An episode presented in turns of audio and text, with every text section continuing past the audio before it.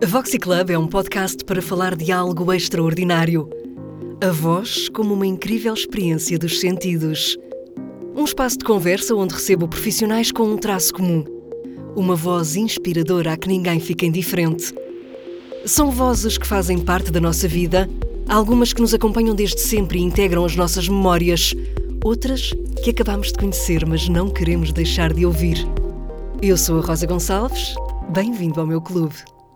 Estreou-se em 1970 no teatro, com apenas 16 anos, e nunca mais parou de representar. Desde 1978 que faz parte do elenco do Teatro Nacional Dona Maria II, mas fez também rádio, televisão, cinema. Ora ouça. Oh, meninas, calma, que o Salvador aqui está para salvar a todas.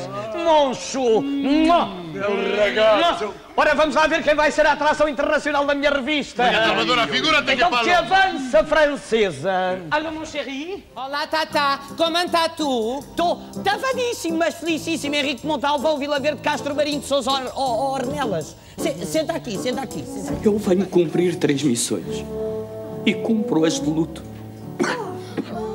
Não morrerá. Belzebu! Silêncio! Ousais duvidar de mim? Mas bem vindo! Silêncio! Não morrerá, já disse. Ide. É ali o meu reino! O reino de Alves dos Reis! O meu reino é o reino da mentira, o meu reino é o reino do sonho, o meu reino é o reino do teatro, o meu reino é grande, genial, medonho! Dono de uma voz vibrante, versátil e inspiradora, o convidado de hoje do Voxy Club é o ator Manuel Coelho. Manuel, muito obrigada por estares aqui hoje, por teres aceitado o meu convite. De nada. Eu estou a apresentar-te como ator, mas tu és ator, encenador, declamador, enfim, tens uma vasta carreira. Começaste com apenas 16 anos no Teatro de Campolide. Nunca tivestes dúvidas sobre a tua vocação, sobre o que querias fazer? Não, não. Desde, desde muito novo. hum, é assim, o meu pai, o meu pai estava ligado à- à- às artes porque era um músico e, e fazia parte de um, de um conjunto que na altura era muito conhecido, que era os Companheiros de Luar, e, e fazia parte ele, com, inclusive é com o José Viana. Eh, Que também, era, que também, para além de ator, era pintor, era músico, era cantor. Era, o José Viana era um homem multifacetado e com uma qualidade imensa, era um artista da grande. E o meu pai, já nessa altura, eh, eu acompanhava-o e, e- e ia tendo aquela tendência para cantar também, queria cantar, queria, queria ser cantor. E, e a veia estava lá.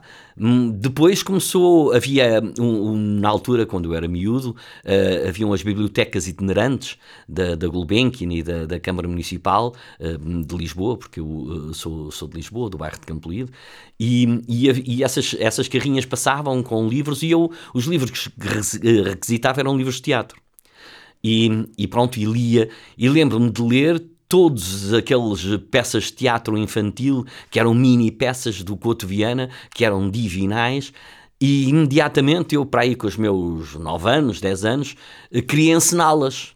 E queria entrar como ator e também dirigir, dirigir. Portanto, tudo isso já, Já já, estava ali. Já estava ali comigo. E, e entretanto, quando isso depois foi passando, uh, com os meus 12, 13 anos, uh, quando eu estou já na escola, eu, eu fiz uh, o ciclo preparatório e depois as escolas técnicas, que era, na altura havia o curso comercial, eu estava na Ferreira Borges, e havia uma, um- uma, um, uma aula de teatro, uh, na altura, havia o teatro, e eu, curiosamente, andei ali na dúvida se ia ou não ia para o teatro, um, e, e não fui. E não fui, não foi, foi um acaso, mas um acaso que redundou noutro, que foi, eu, eu era sócio de uma sociedade de cultura e recreio, que era o Campolido Atlético Clube, e fui, eh, e andava lá nessa sociedade, e um dia estou a jogar bilhar, e vejo uma porta entreaberta, e saiu de lá, saía de lá uma luz. E eu, entre uma tacada e outra, fui ver e fui espreitar. E quando espreito, ouço uma voz que me diz: Tem uma coroa, por favor? E eu tirei cinco tostões, que era, a coroa eram cinco tostões na altura, que era o suficiente para fazer uma chamada telefónica, e, e dei esses cinco tostões. Uma gargalhada imensa, toda a gente a rir, e não sei o quê, e ouço uma voz que me diz: Ó oh, miúdo, queres entrar para o teatro? Essa voz era o Joaquim Benito. E, E- e o que tu estavas a ouvir era um, uma, Era um ator, fala... era um ator que hoje, que, que foi meu patrono em direito, foi o meu patrão de, de direito, que era o Reinaldo. E que estava como ator e era uma fala da peça Ok. em que ele pedia eh, Uma uma, coroa. coroa. ao espectador para fazer um telefonema. E, e eu costumo sempre dizer que entrei para o teatro a pagar. De maneira que, a partir dali, a partir dali, eu que não tinha entrado no teatro da escola por mero acaso, porque eh, o, o teatro, aliás, já tinha começado e, portanto, eu não, tinha, não me tinha inscrito, acabo por entrar eh, no Campolide. E a partir daí fiz parte do grupo de Campolide e, e, e até, até, até abril, até ao, ao 25 de abril. E depois do 25 de abril é que eu eh, depois fui para a escola. Eh, eu fui para, para concorri à escola e, e pronto, e depois a partir daí foi sempre Uma carreira que Uma não mais carreira. parou, que foi crescendo. Tu já interpretaste vários papéis e eu não vou fazer aqui uma lista de, de todos os papéis que tu já interpretaste. Hum, basta salientar que já fizeste drama, comédia, teatro de revista, cantando também. musical, sim, com o La Féria fiz, Exatamente. fiz o Passa para mim a Maldita Cocaína. Hum, és um profissional versátil e a tua voz acompanha-te, não é assim? A tua versatilidade está também na tua voz? Eu penso que sim, porque, eh, vamos lá ver, a, a voz acompanha o corpo, o corpo acompanha a voz, está tudo interligado, não é? E, e nós não temos que procurar uma voz, a voz é a nossa, não é? Ela tem é que ter a verdade, e portanto, e isso é que é trabalhado. Como a voz também tem que ser trabalhada, exatamente como um atleta trabalha o corpo, o ator deve trabalhar a sua voz e o corpo em simultâneo. E, e- e isso é um trabalho que deve ser feito continuamente, diariamente. Eu costumo sempre dizer, quando dou aulas, que a minha prática é uma prática diária, ou seja, todas as manhãs, a primeira coisa que eu faço são exercícios de inspiração e expiração, para já porque me descontraem, para já porque me preparam para o dia, depois ainda vou correr. Uh, faço a minha corrida matinal, que normalmente faço 8 km, e preparo todo o corpo e a voz nesse sentido. Mesmo na corrida, a inspiração e a expiração estão sempre presentes, porque é na inspiração e a expiração que nós mais ganhamos corpo para a nossa voz e mais lhe damos espaço. Não é? E a voz, se necessita, se alguma coisa necessita, é de espaço. Espaço para nós não podermos ser traídos numa má inspiração que nos dá uma má dicção. Portanto, e é aqui este jogo, portanto, isso faz parte de, de- do tudo, não é? Falaste que eh, a voz é a tua, mas tem de ter verdade. O que é que é isso da verdade na voz? A verdade na voz é aquela que nos, hum, nós temos connosco e que devemos procurar relativamente ao que temos para dizer. Ou seja, não podemos dizer nada que não estejamos a sentir. Eh, Porque senão, eh, estarmos a dizer algo que não estamos a sentir é como dizer: Olá, bom dia, bife com batatas fritas, hoje está um dia lindo para a pesca, ou o que quer que seja. E nada disto tem sentido porque nada disto tem verdade. Tem que ter alma. As coisas têm Tem- que é ter. isso? É, tem que ter alma, tem que ter a tal verdade que eu falo, eh, que obviamente é a alma, porque assim, eu quando pego num texto, eh, eu pego num texto, à partida, esse texto, quando é lido pela primeira vez, pode não me dizer rigorosamente nada. Eu tenho que ir procurar essa verdade do texto. E essa verdade que está no texto tem que me pertencer. E a partir do momento que me pertence, o texto pertence-me. E se o texto me pertence, ele passa a ganhar uma dimensão e uma alma minha. E essa é que me transporta para a verdade. Caso contrário, estou só a ler um texto, ou só, só a debitar palavras, sem sentido, sem que elas construam a tal verdade do texto, a tal alma do texto, o tal coração do texto. Acho que estás a entrar já no, no- naquilo que eu gostaria de te perguntar a seguir, que é precisamente quando estudas um texto para representar, em que fase do processo é que surge o trabalho da voz? Não me refiro ao, ao- ao trabalho de técnica vocal que, que já referiste e que disseste que tem que ser eh, frequente, quase diário ou mesmo diário, mas em que momento é que surge a voz como um elemento para construir um personagem? Em que momento é que começas a pensar como é que aquela personagem vai falar? Que voz é que eu lhe vou dar? Ora bem, eu nunca penso nisso. Uh, por uma razão muito simples, porque é assim. uh, eu há bocado disse que a nossa voz está ligada ao corpo e o corpo ligado à voz. Certo? E portanto, quando eu pego num texto, nunca penso como é que a personagem vai falar. Penso sempre é que quem é esta figura que eu vou interpretar? Quem é esta pessoa? No espaço, no tempo, eh, que condição tem, em que momento vive, em que ambiente está, em que situação se inscreve. E isso é que, para mim, a construção da personagem é isto, não é? E isso vai-me dar todo um espaço e um corpo. E esse corpo é que depois vai falar, não é? Estar a pensar na voz, dissociado do resto, é como, por exemplo, as pessoas que às vezes, quando eu estou a dirigir, eh, me dizem assim: Tu não achas que a personagem aqui devia levar bigode? Eu sei lá se leva bigode ou se não leva bigode. Não, Se tiver de levar o bigode há de de aparecer o naturalmente. há de aparecer. Exatamente. Portanto, as coisas têm que nascer da base. E a base é a construção que nós vamos criando, aquela figura que nós vamos criando. E essa figura vai sendo, vai sendo, criando, vai sendo criada num todo. E esse todo vai nascendo, não é nada individualizado. Uh, estarmos depois a dizer acaba por que voz é que eu voz, vou é? uh, que voz é que eu vou utilizar para esta personagem era a mesma coisa que dizer que uh, de que forma é que esta personagem anda nada disso é importante. O texto e o contexto vai nos dar e vai nos fazer criar aquela, aquela figura. E essa figura depois vai tomando forma. E é essa forma que me vai levando a uma tomada de posição de consciência corporal, mas também vocal. Portanto, a base é esta, nunca invertida.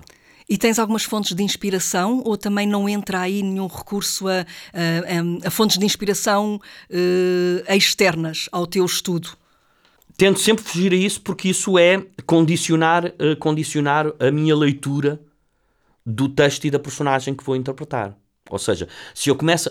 É a tal história de construir de dentro para fora ou de fora para dentro. Se eu começo a pensar no exterior em detrimento do interior, eu estou a criar algo postiço, porque estou a tentar colocar dentro daquela figura que eu estou a criar uma coisa que é exterior à figura.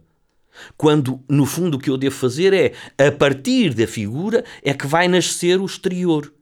Ou seja, é do interior que aparece o exterior e não do exterior para o interior. Portanto, as coisas, quanto a mim, é a minha defesa, é a minha forma de estar, é a minha forma de dirigir e é a minha forma de agir como ator, é sempre partindo de uma página em branco, partindo do nada, como é que as coisas vão crescendo e se vão multiplicando e vão nascendo, e vai nascendo ali uma nova pessoa dentro de mim. E isso é que é para mim mais importante. Porque isso é que me dá a dimensão, que é uma dimensão que eu acho muito importante, que é a transformação, a nossa transformação e a, e a nossa redescoberta como pessoas e até que ponto é que nós temos capacidade de integrar, de eh, interpretar outras figuras que depois dizemos assim, mas eu fiz isto, eu sou isto, eu sou este. Gostas de te surpreender com, É isso exatamente. Gosto de ir com o trabalho que depois me ir deixando levar, me ir deixando levar pela circunstância, e isso tem a ver com uma coisa que é que eu sei que para muita gente é, é, é difícil de entender, mas isso é um trabalho que se faz, lá está. Quando nós temos o texto, eu costumo sempre dizer que durmo com o texto. E durmo mesmo porque eh, este trabalho que eu estou a dizer, que é um trabalho de construção e de criação da personagem, só é possível com milhares de leituras, e não estou a exagerar, são leituras, eu chego a fazer três e quatro leituras do texto num dia. São muitas leituras, porque são as várias leituras que me vão dar a descoberta que às vezes está numa pequena palavra, num pequeno nada, e que me dá uma descoberta. E, e essa- e essas descobertas são para mim eh, espantosas. São, eh, é, é como, sei lá, o, o Eureka! Onde é que eu cheguei? Eh, e é, é o tal de entrar dentro como se fosse num poço sem fundo e ir esgravatando, esgravatando, esgravatando, esgravatando o mais possível. E lendo, lendo, lendo, lendo, lendo, lendo sistematicamente. E repetindo, repetindo, repetindo muitas vezes. Hum, que pronto, muitas vezes as pessoas não entendem este trabalho, mas este trabalho é isso. É a repetição que eu estou sempre a dizer aos meus alunos. É um Eh, trabalho exaustivo de é um repetição. trabalho ex- exaustivo de repetição. Porque não é pelo facto. Porque senão eh, só estamos a, a, a fazer imitação e não estamos a, a fazer interpretação. Interpretação não é ler, não é? Não. Exato. Hum, ao longo da tua carreira e de todos os papéis que já, que já representaste, Manuel, qual foi aquele em que te surpreendeste mais com esse processo de criação? Foi um, foi um trabalho lindíssimo que eu fiz. Eh, Eu ti- ti- tenho-me surpreendido em vários, mas houve um que, que me marcou eh, nessa surpresa e foi o, o, o Pierrot no Dom João de Molière, que era uma encenação do, do Jean-Marie Biligier, um homem notável e que era um homem que, te- que me ensinou muito também como, como encenador, porque era um homem que eh, não ele não dialogava, não dialogava connosco no sentido de dizer isto está bem, isto está mal, eh, eh, deverias ir por aqui, deverias ir por ali. Ele dava uma liberdade imensa de criação aos atores. E essa liberdade era dada, eh, e ele anunciava até 15 dias da estreia. Ou seja, todo o trabalho de criação, o, o, o, ator tinha toda a liberdade até 15 dias da estreia. Se ele achava que a 15 dias da estreia não estava em consonância com aquilo que ele idealizava do ponto de vista global eh, para a sua direção de, de, do espetáculo, ele então ele marcava a peça, marcava as cenas eh, e dava indicações a todos os níveis, a todos os níveis, para tentar que o ator chegasse então ao ponto onde ele queria que o ator chegasse. Mas privilegiava sempre que fosse o ator a chegar ao caminho. A encontrar esse caminho ao em caminho vez de ser que ele traçava inicialmente, um caminho. de, de onde é que queria que o espetáculo chegasse. E, e foi, foi lindíssimo, porque eu ia, eu, eu ia trabalhando, trabalhando exaustivamente e nunca estava a gostar daquilo que estava a fazer. E ia trabalhando cada vez mais, porque lá está, era uma personagem, era um Pacóvio, eh, era aquele Pierrot que, que era um, um, um aldeão. E era uma pessoa muito uh, muito terra a terra muito muito muito verdadeira muito uh, com, com uma alma imensa. E, e, e, era preciso encontrar aquele lado puro de uma pureza imensa e, e, e estava-me a custar bastante e eu ia andando andando andando e o texto o texto já começava a encontrar no texto saídas uh, e, e um dia eu lembro-me que fazia uma coisa horrorosa que era, eu, eu tinha uma fala que dizia, eu se não falo, arrebento. E fazia um movimento enorme com as mãos, de arrebentar. E, até que um dia disse, mas isto é um pleonasmo, não faz sentido, porque o, o, o, o eu se não falo, arrebento já é tão forte, a palavra arrebentar é tão forte, não faz sentido estar aqui a carregar com, com movimentos e tirei o movimento. E ele mandou-me um bilhetim que dizia: Bravo Manel, sabia que chegavas lá. Portanto, este trabalho, este trabalho é que é para mim divinal, que é a tal construção que nós vamos fazendo. Mas lá está. Não pode ser de fora para dentro, tem que ser por dentro. Nós temos que ir descobrindo por dentro aquelas figura, aquela figura que estamos a interpretar e a sua verdade. Falando agora especificamente da voz como elemento de, de interpretação, hum, a voz também se adapta ao estilo dramático? Há uma voz para drama, há uma voz para comédia, por exemplo? Pode-se falar nisso? Não, acho que, acho que há tons. tons. Acho que há tons que são completamente diferentes. Não, não falaria em voz. Uh, portanto, uh, o, o, tom de comédia, o tom de comédia é um tom muito mais aberto, um tom uhum. muito mais uh, solto, mais vivo. As coisas têm uma dimensão diferente. O tom, o tom dramático é evidente como, mas isso lá estou eu, novamente, a falar na verdade e na verdade a interpretação. O que é que nos acontece a nós quando estamos uh, num processo de sofrimento ou num processo de, de, de, desgaste emocional? Aquilo que acontece, neste momento, eu estou a ir para aí inocentemente, porque já estou a baixar o tom. Uhum. E foi natural, porque o que é que eu estou a falar? Estou a falar de interioridade, estou a falar de uma pessoa que está num momento uh, de sofrimento, e isso faz com que toda a parte vocal baixe e vá para uma zona muito mais direcionada ao abdominal, à zona abdominal, abaixo do diafragma e começa a comprimir aí. Uh, e, e, e, a voz comprime, fica aí comprimida, fica fechada. E isso ganha um tom pesado, que é diferente, não é? Da comédia, que é um tom muito mais aberto, muito mais alegre, muito mais vivo e com, com uma direção própria, né? Uh, são tons diferentes, mas não falo de voz, falo de tom. Do tom. E o tom mas é o tom que se reflete mas na lá voz, estamos, não é? Mas lá estamos nós, mas lá estamos nós. Obviamente, quando eu estou em comédia, as próprias palavras são palavras soltas, são palavras vivas. É? na, na, na, na parte dramática, as palavras respiram outro, outro movimento. Um movimento mais fechado, mais sofrido, mais contido. E, portanto, nós somos, é o texto que nos leva lá. Não precisamos de procurar se é abaixo, se é acima, porque muitas vezes, muitas vezes, até no próprio drama, nascem momentos de comédia. Não, Pode acontecer. Não é? As coisas não são. Uh, nada é inteiramente uh, um fio condutor único. As coisas podem mudar a qualquer momento. Eu posso estar numa situação uh, de uma dor imensa e, e de repente desato num, num, num, num, exagero de riso em que a pessoa diz: Mas está louco. Mas pode acontecer. Porque também faz parte do drama, não é? É uma fuga. Não é? Há pessoas que em sofrimento se riem.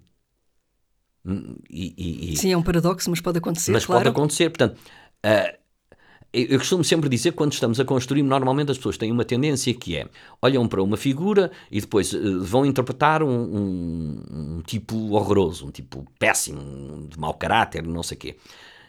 E, e, e, logo na primeira linha definem logo o caráter da personagem. E então fica do princípio ao fim.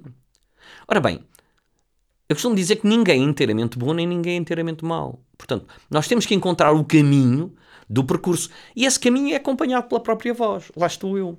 Não é? é? mas lá, está, lá estamos nós no mesmo. É a definição da figura que nos leva ao moldar das situações do ponto de vista vocal. Não é? Mas é a figura que nos leva lá. Eu estou a falar aqui contigo, estamos a dialogar e eu tenho tido várias cambiantes na, na, forma como, como vou fazer a locução da, das palavras que estou a dizer. Uhum. E estas cambiantes têm a ver com o discurso que estou a ter. Mais momento. vivo, menos vivo. Não estou a pensar nisso. Não, mas estás a falar com verdade. Não é? Portanto, é isso. Voltamos ao início. É isso. Está a ouvir Voxy Club. Neste, neste teu percurso todo, quais são as tuas grandes referências, Manuel? Alguém que te tenha uh, inspirado particularmente nesse, nesse trabalho de criação? Eu, eu tenho sempre como referência uh, os vários ensinadores com quem eu trabalhei, porque felizmente tive a possibilidade de trabalhar com muitos ensinadores portugueses e estrangeiros, uh, e isso foi uma facilidade que o Teatro Nacional me concedeu, uma vez que o Teatro Nacional não tinha um, um diretor próprio, um encenador próprio, uh, como acontece, por exemplo, com os grupos independentes, que têm, por exemplo, será uh, a Comuna tem o João Mota, que normalmente é quem dirige, a, a Cronocópia tinha o Luís Miguel Sintra, uhum. o, o, Teatro Aberto tem o, o, o João Lourenço, e, e eu tive a facilidade de, felizmente, no Nacional, ter contacto com, com imensos uh, com imensos encenadores, dezenas, para não dizer uma centena, com imensos encenadores. E isso, uh, todos eles para mim foram referências, porque todos eles tinham leituras completamente diferentes na abordagem aos textos. E portanto, tudo isso foram crescimentos para mim, tudo isso foram dinâmicas que me foram dando e que eu fui recebendo. Agora, poderei dizer que há para mim uma referência que é o Joaquim Brito, porque tinha uma forma de estar completamente diferente, foi com quem eu comecei. Aliás, começámos juntos, porque ele também estava a dar os primeiros passos na encenação, na altura, e, e foi, foi para mim uma referência na forma. Era uma pessoa extremamente dura, se calhar eu recebi alguma dureza que tenho uh, dele, uh, mas era uma pessoa dura por uma razão muito simples, porque não admitia a brincadeira no trabalho. Uh, e a brincadeira no sentido de não é a brincadeira porque eu adoro brincar no trabalho. Era uh, quando eu digo brincadeira, era a desresponsabilização. A falta de empenho, de, de, respeito pelo que está a ser feito, é Exatamente. isso? E portanto, ele isso não admitia de todo. Quem queria, queria, quem não queria, sai. Eh, e isso eu tenho muito isso comigo também. Isso herdei dele. E portanto, e era bruto. Eu às vezes também sou. uh, mas, mas lá está. Estou-me a rir sem nenhum motivo. Eu sei. Mas lá está. lá está. É, é, é, é porque é porque uh, estamos a trabalhar e estamos a trabalhar de forma séria. O que acontece é que, quando eu digo uh, trabalhar, ele dizia muito isso, o, o espaço, o espaço de, de, de trabalho, uh, de criação, é um templo. e eu percebo o que é que ele queria dizer com isso, porque eu respeito isso. No momento em que nós estamos a criar, nós temos que estar todos, todas, imbuídos do mesmo espírito.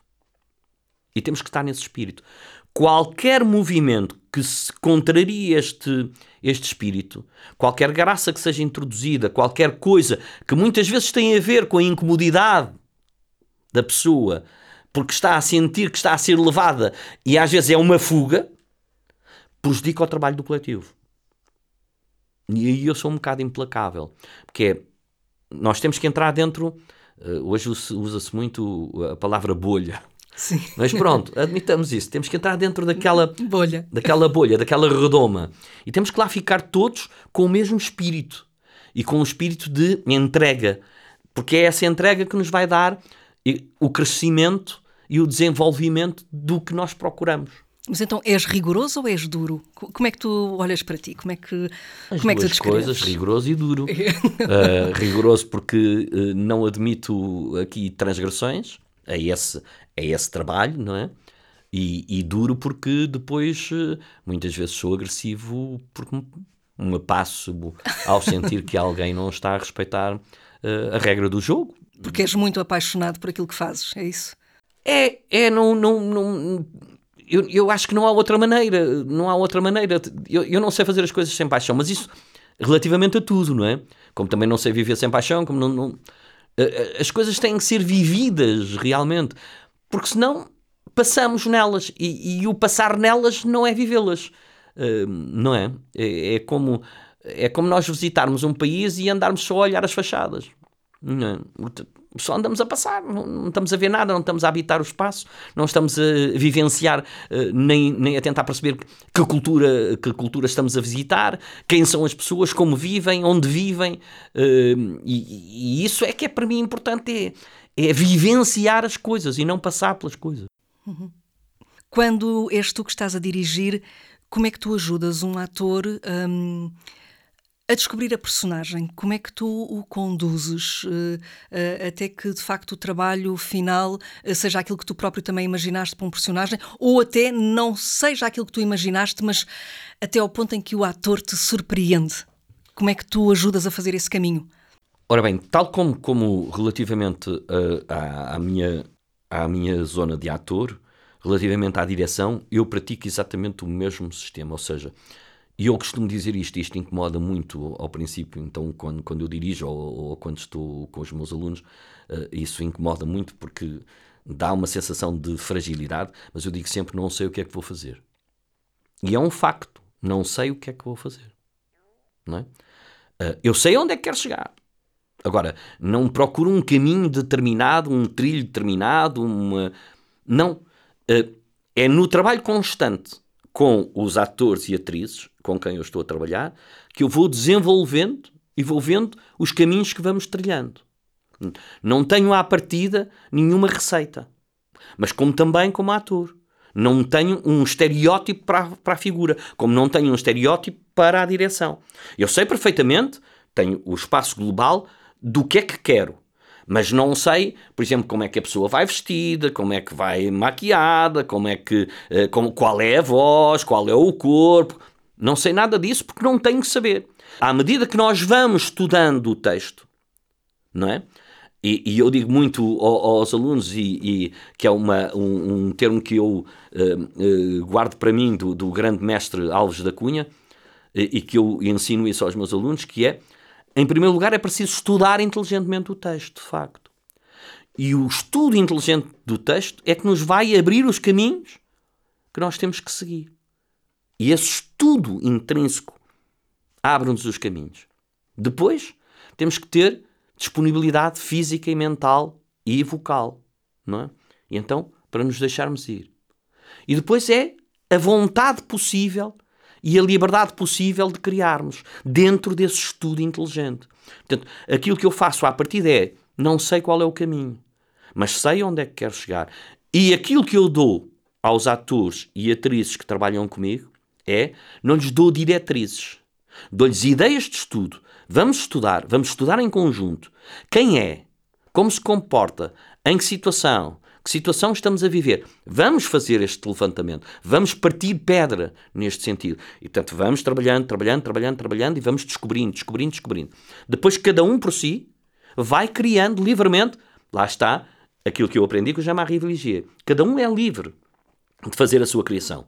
Eu depois vou vendo se a criação que estão a ter vai no bom ou mau caminho, porque muitas vezes estamos a criar em sentidos contrários ao próprio texto. Portanto, não chegamos tal, ao tal estudo real do texto. Estamos a ir ao lado. E então aí eu começo a balizar e começo a dizer: atenção, que estamos a fugir. O texto vai por aqui, não vai por aí. E aí começa. É um trabalho plural, não é? É um trabalho conjunto. É sempre. conjunto. Há uma parte que é individual, vejam que cada um lá, tem que desenvolver, lá, mas que depois. Estamos a fugir.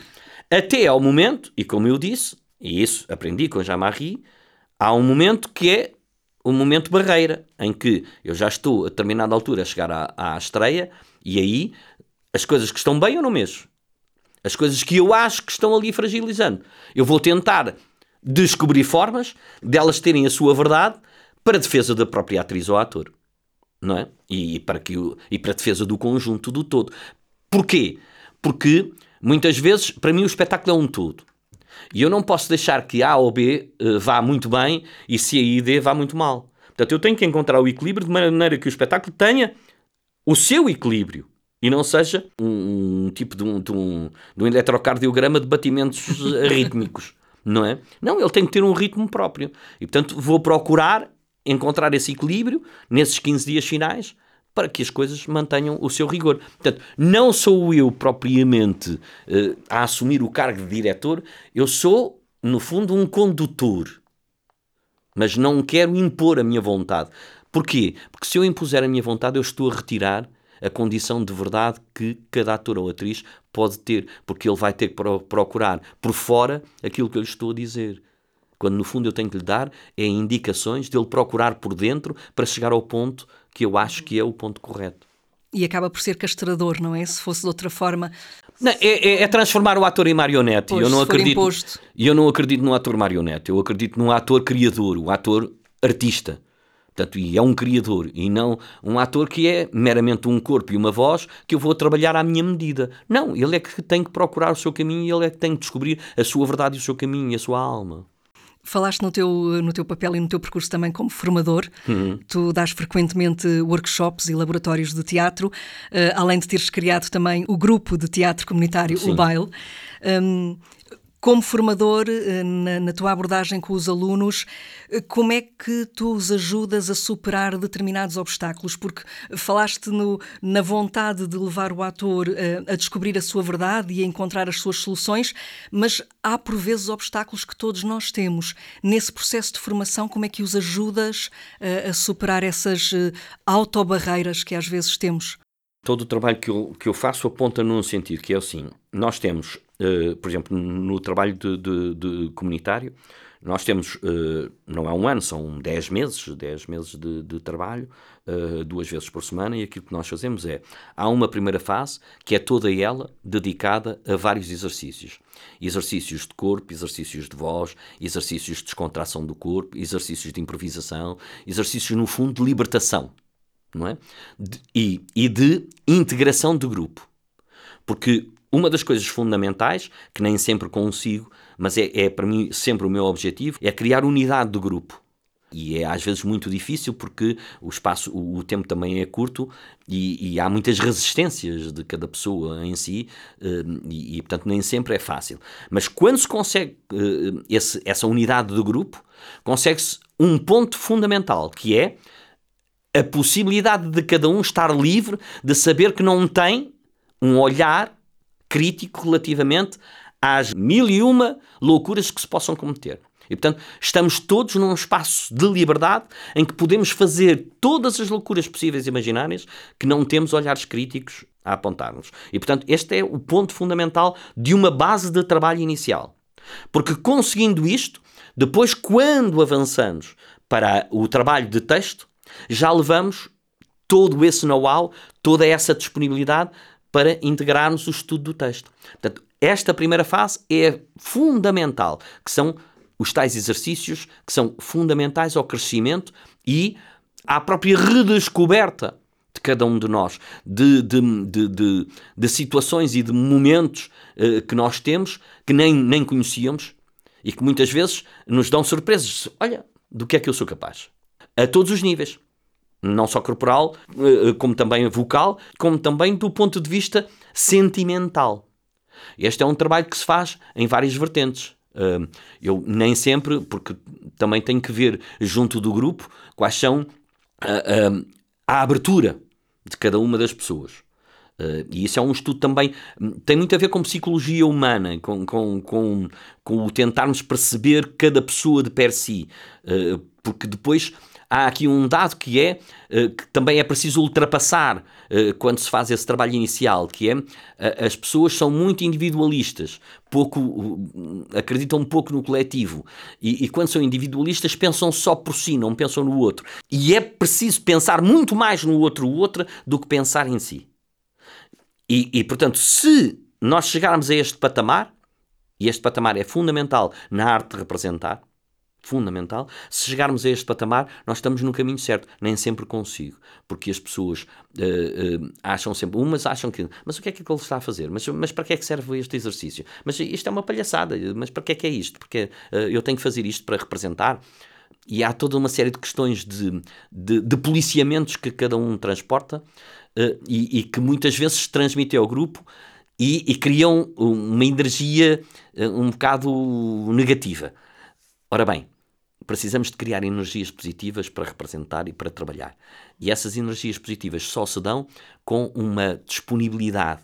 Portanto, a primeira coisa que eu faço, se quisermos resumir, é procurar a disponibilidade de cada um, cada uma, para podermos avançar para um primeiro patamar do trabalho e depois subirmos os degraus que temos a subir até à, à apresentação do projeto que temos em mão. E voltaste a alterar ligeiramente o teu tom de voz para este. Mas é, para esta ideia de, de, proximidade, de trabalharmos juntos, pois, lá em está, conjunto é assim, e de uma forma positiva. Não estou. Se eu tivesse que representar isto, eu tinha que pegar nessas palavras todas e ver qual era a dimensão, o sentimento e a alma que exprime cada uma das, das que eu estou a dizer. E é esse sentimento, essa alma e, essa, e esse estudo destas palavras que agora eh, de forma livre e, e, e, espontânea eu estou a dizer, que depois é preciso criar, se eu tivesse que representar, não é? criar todo, todo este elan que me levaria aqui. E essa é que me transportaria para a verdade. Está a ouvir Voxy Club. Tu continuas em formação, Manuel? Continuas a procurar uh, cada dia uh, aprender mais e ver o que é que podes fazer de diferente? Sim, uma das coisas que. Outra das coisas, por acaso, essa pergunta é interessante pelo, pelo, pelo seguinte: uh, nós todos os dias, por exemplo, quando eu represento, eu deito tudo para trás fora. eu, eu vou ao contacto com um encenador e vou disponível para esse encenador ou para essa encenadora. Porquê? E, e, e estou sempre a fazer a mesma coisa. Porque uh, eu, eu, estou sistemático. Os, os, exercícios que eu dou aos meus alunos, eu faço-os sempre, por exemplo, com os novos encenadores e as novas encenadoras. S são exercícios iguais, mas que nós precisamos de continuar a fazê-los, não é? Uh, não podemos dizer, ah, mas eu já fiz. Não! Já fiz, mas vai fazer outra vez, porque as descobertas são sistemáticas e são contínuas. Não é algo que já fiz, já está feito. Não. É para fazer continuamente. E portanto, eu deixo-me ir sempre. Uh, nunca ponho barreiras. E, portanto, e isso é para mim fundamental. Portanto, estou sempre, sempre, sempre a partir do ponto zero e é isso que eu também peço uh, quando dirijo quando, aos meus alunos. É partirmos sempre da escala zero, não pensar em nada. De cada exercício que fazemos é como se fizéssemos pela primeira vez. Porque é da repetição dos exercícios, é da repetição de tudo que vai, que nós vamos redescobrindo e descobrindo. É, é um trabalho sistemático de. Uh, é, é, quase como o, o suplício de tanto, aquilo é pinguinha a pinguinha e vai furando, vai furando, vai furando. Vai, vamos sempre descobrindo novas coisas. É um trabalho de humildade? É um... é um, trabalho de muita humildade, é um okay. trabalho de muita disponibilidade. Eu preciso sempre de estar, uh, no dia em que eu pensar que sei tudo, eu já morri, não, já não tenho interesse na vida. Um, e eu estou sempre, eu estou sempre a pôr-me em causa. Porque esse pôr-me em causa, sempre disciplinadamente, não é? Porque o pôr sistematicamente em causa também é, é redutor e também nos eh, corta capacidade de, de, de criação.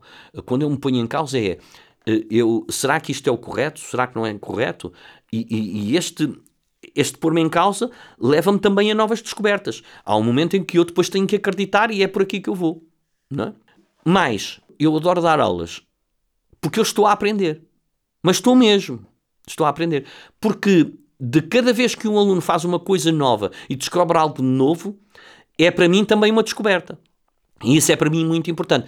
Uh, aliás, uh, eu, eu, eu, estive agora num, num, num, trabalho, num trabalho lindíssimo que fui fazer ao México, que foi uma conferência, uma conferência em encontro de voz uh, em, em, La Paz, na, na, na Barra Califórnia, e era um, um, encontro promovido por uma universidade, que é a Seu Voz, e essa universidade promove um encontro entre vários artistas e professores, e, e é um encontro em que cada um por si é formador e é formando.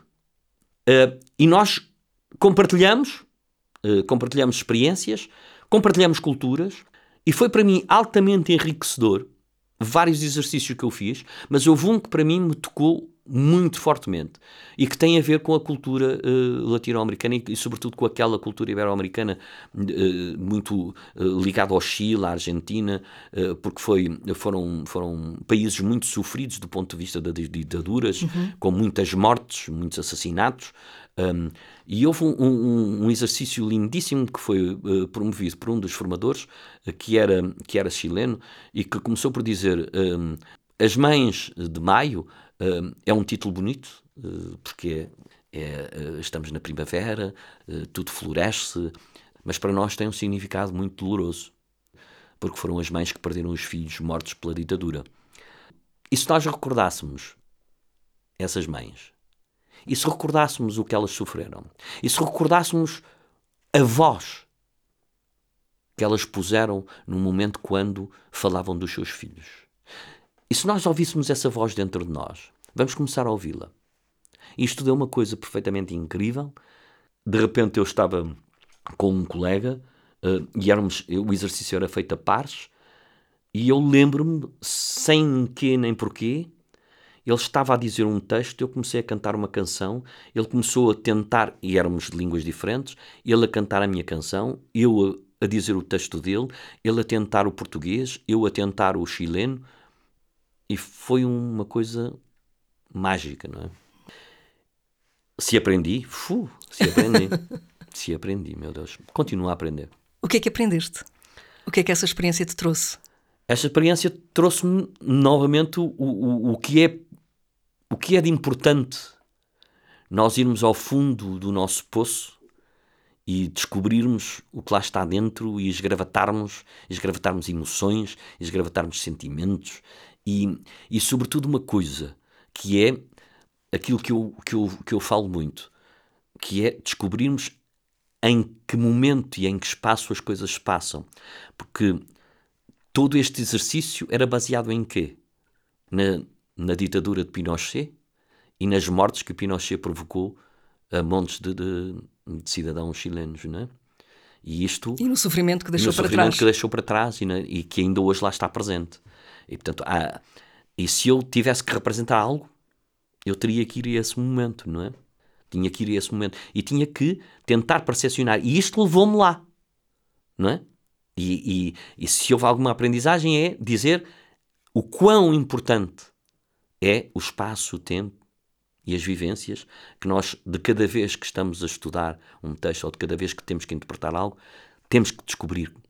Antes mesmo de criarmos estereótipos de é isto, é aquilo, é aquilo outro. Não, não é. É o que é. É o estudo, é a procura, é a busca. A busca histórica, a busca, a busca total, total e verdadeira. E essa é que nos dá a verdade. Porque, caso contrário, somos só macaqueamos situações. Marionetas. Marionetas. Manuel, em que projetos é que estás envolvido neste momento? Estivestes em cena com o Misantropo, cuja estou carreira cena, ainda, cena, ainda não acabou, não, não é? A carreira acabou, desse espetáculo vamos, ainda não acabou. Não, vamos, vamos estar, inclusive eh, vai estar eh, em Lisboa em 2024 ainda não se sabe em teatro, mas vamos estar um mês em cena em Lisboa. Só, tem, só recordando, essa peça tem, tem estado um em digressão tem estado sempre em devido digressão. às obras de, sim, do Nacional. de recuperação do Teatro Nacional da Ana Maria II. Nós temos estado, temos estado por vários eh, pontos do país e, e, e também na, eh, nas ilhas. Tivemos, tivemos em, em, em Angra, tivemos no, no Faial, uh, já, já, estivemos, já estivemos em Bragança, já, uh, já estivemos em Águeda, tivemos em, em variedíssimos sítios. Vamos estar agora em Beja, vamos estar em Portimão, vamos estar em Faro. E, e, vamos estar também em Almada em dezembro e depois eh, vimos para Lisboa em 24, uh, num teatro que ainda não está anunciado, mas sei que vamos estar em Lisboa em 24. Uh, portanto, é uma peça que vai estar em cena durante muito tempo. Eu gostava muito que uh, em 24 eu estivesse no Teatro Nacional da Ana Maria II, uh, por variedíssimas razões. Em primeiro lugar, porque vai ser, uh, vai ser a minha despedida do Teatro Nacional, uma vez que irei, irei fazer 70 anos e a lei assim o obriga e eu terei que sair do elenco. Já estás um menino crescido. Já estou um menino crescido.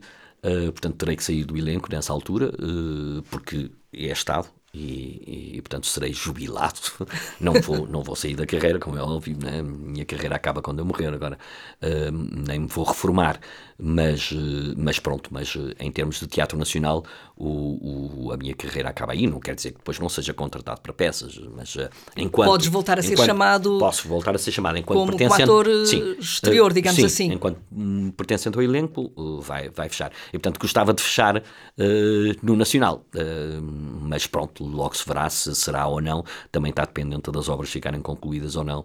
E essa era uma das hipóteses, era o, o misantropo depois regressar ao Nacional e fazer a abertura, a abertura do Nacional pós-obras. Vamos ver se é possível ou não as obras o ditarão. Oxalá que sim. Entretanto, isto como ator, não é? Entretanto, uh, continuo a dar formação, vou iniciar um novo projeto do, do, do, do baile, agora em setembro, e vou, vou continuar a dar formações no, nas oficinas de Teatro de Lisboa, já vou dar uma também agora em setembro, um, um laboratório de teatro. Portanto, vou, vou estando por aí. Manuel, foi um gosto imenso conversar contigo hoje. Um, muito, muito obrigada pela tua disponibilidade, pela tua simpatia e generosa partilha de, de conhecimento que continua um, a marcar-te. Um, chegámos ao fim deste episódio, mas não vais daqui embora sem nos deixares um pouco mais da tua voz. O que é que poderias partilhar connosco?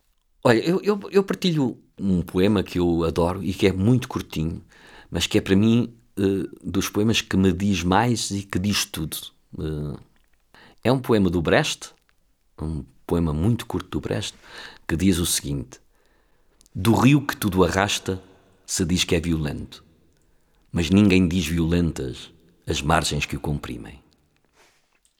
Muito obrigada, Manuel. Nada. Voxy Club.